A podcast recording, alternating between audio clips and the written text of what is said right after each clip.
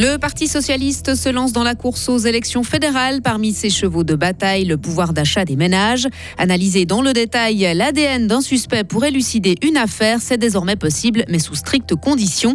Se faire des amis sur Facebook ou Instagram, est-ce bien raisonnable? Et surtout est-ce que ça marche? Nous sommes allés vous sonder sur ces épineuses questions. Bah, le beau temps s'installe à nouveau avec soleil généreux aujourd'hui, 23 degrés pour les températures. Voici le journal de Sarah Camporini. Bonjour Sarah. Bonjour Rio, bonjour à toutes et à tous. Le Parti socialiste a bien l'intention de rester le deuxième parti de Suisse. Il a lancé sa campagne hier à Berne en vue des élections fédérales du mois d'octobre. Son slogan pour une Suisse solidaire. Le PS veut défendre en priorité l'égalité, le climat et le pouvoir d'achat.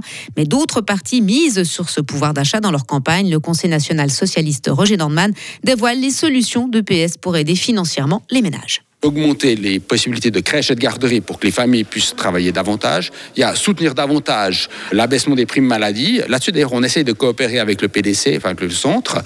Et puis, notamment, maîtriser les coûts de la santé, éviter une privatisation qui augmente les chiffres d'affaires, c'est très important. Et puis, il y a le domaine des loyers, où là, euh, d'abord, on essaye de contrer les dégradations qui sont en cours des droits des locataires.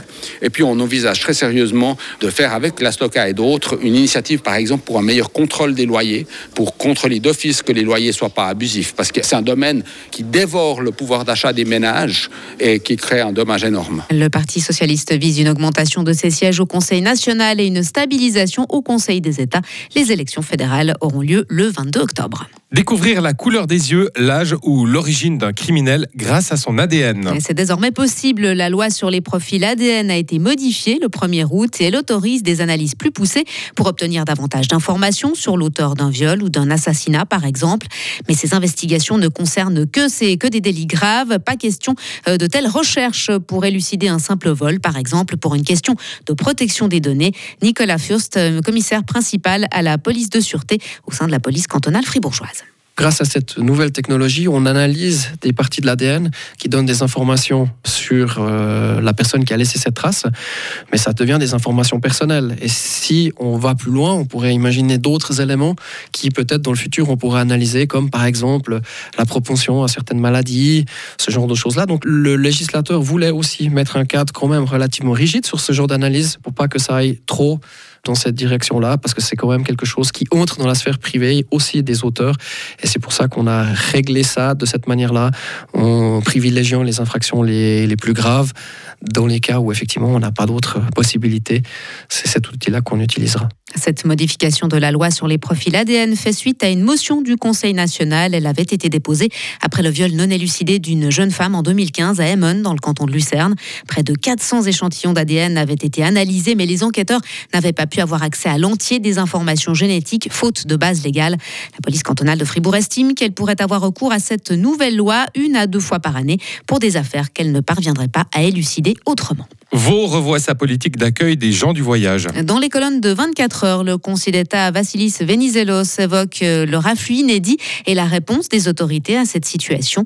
Elles veulent créer des aires provisoires plus petites destinées à recevoir 15 à 20 caravanes, mais aussi plus nombreuses. L'objectif, réduire les tensions et limiter les risques en évitant les grands campements. Le chef du département de la sécurité de préciser encore que des discussions sont en cours avec les communes vaudoises. Elles connaissent leur plus forte baisse depuis 2020. Les exportations chinoises ont dévissé en juillet de près de 15%, un repli qui s'explique notamment par la volonté de certains pays occidentaux de réduire leur dépendance à la Chine et de diversifier leur chaîne d'approvisionnement. En cause aussi le ralentissement économique chinois qui fragilise de nombreuses entreprises.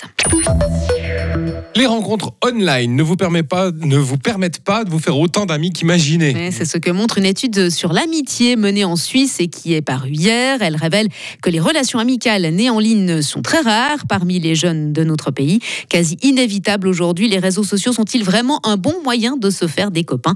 Timothy Montavon est allé poser la question aux passants en ville de Fribourg. Je trouve que les, amitiés se nouent plutôt dans la vie réelle et pas forcément sur les médias sociaux en faisant un sport, euh, une activité culturelle. Je pense que ça passe plutôt par là. Si on parle vraiment d'amitié, je ne suis pas certain.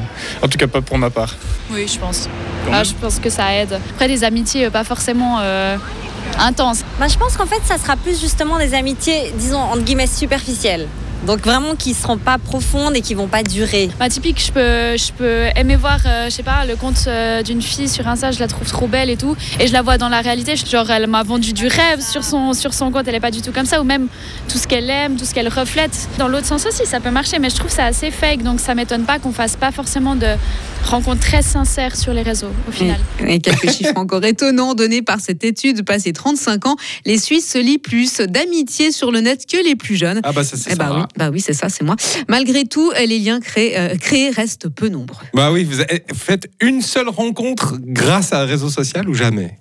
Si, si j'en fais une, Ouais, ouais, d'amitié ou de n'importe je crois quoi. que ça m'est jamais arrivé en fait. c'est ça la question. Moi oui, moi non plus. Non, j'y crois pas trop. Bah voilà. Et Tinder et tout ça non plus. Hein. Non plus, non plus. Ouais. Et moi, j'ai pas besoin. Ouais, ouais, c'est ce que j'avais compris. Elle a déjà beaucoup à faire, Sarah. Retrouvez toute l'info sur frappe et frappe.ch. La météo, avec les rencontres de folklore international du 14 au 20 août à Fribourg et dans tout le canton.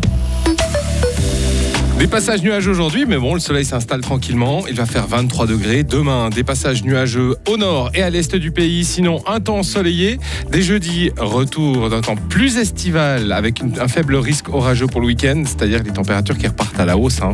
Pour euh, le week-end prochain, arriver autour des 27-28 degrés.